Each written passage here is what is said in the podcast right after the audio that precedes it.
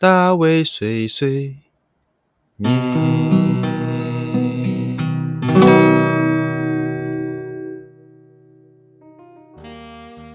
Hello，大家好，欢迎来到大卫碎碎念，我是大卫。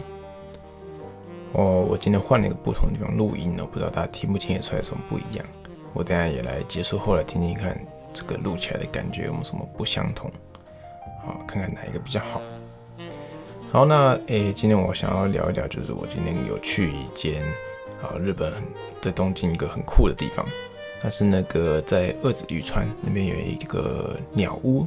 就是台湾大家有说是鸟屋啦，那日文叫做紫他鸭，紫他鸭的一间呃店面。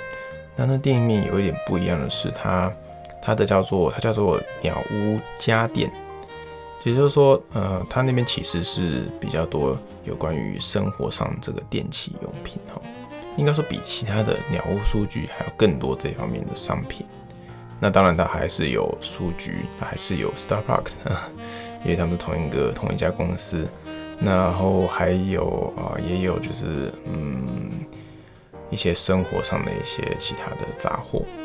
但是比较特别是有几个区域，我今天想要稍微就是来聊一聊。那我今天去其实蛮兴奋，虽然说今天是因为工作去的，但去的时候啊，我还是不免的就是逛了起来哈，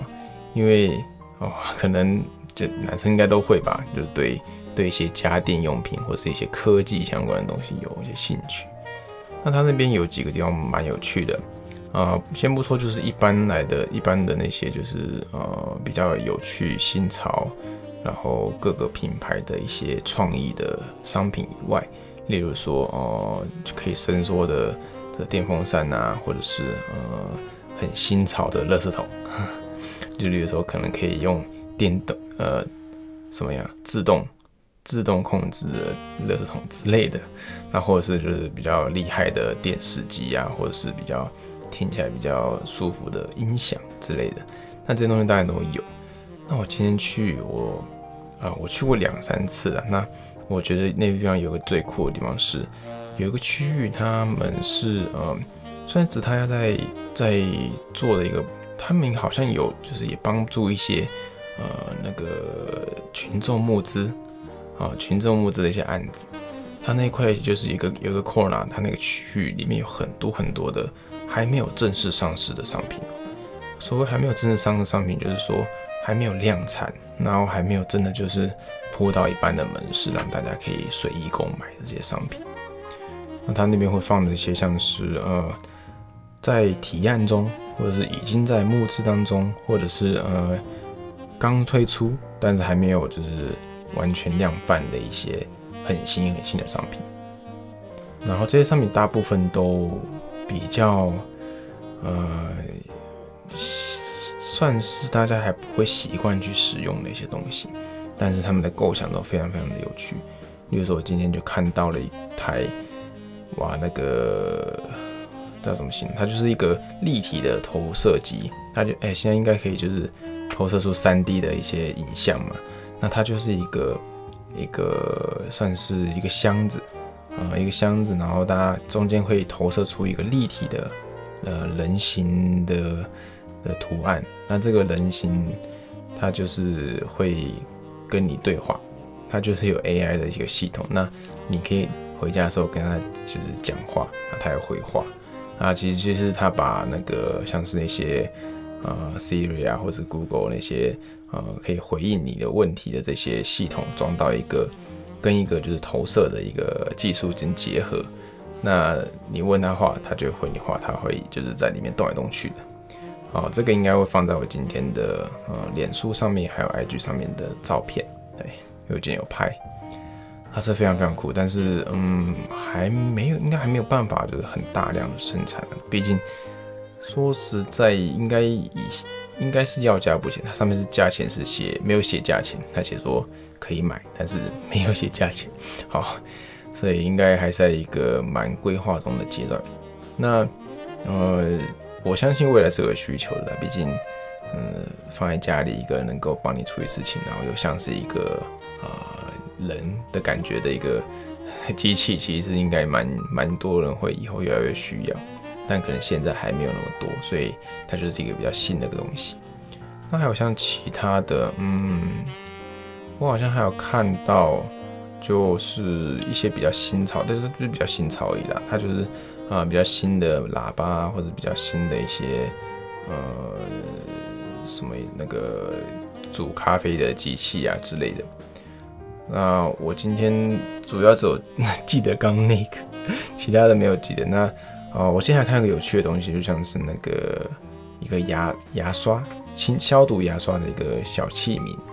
它算是一个小盒子，然后牙刷就放在里面，然后壳子一盖起来，它就开始亮那个蓝光。那蓝光应该是就是呃紫外线或是那种就是消毒的一个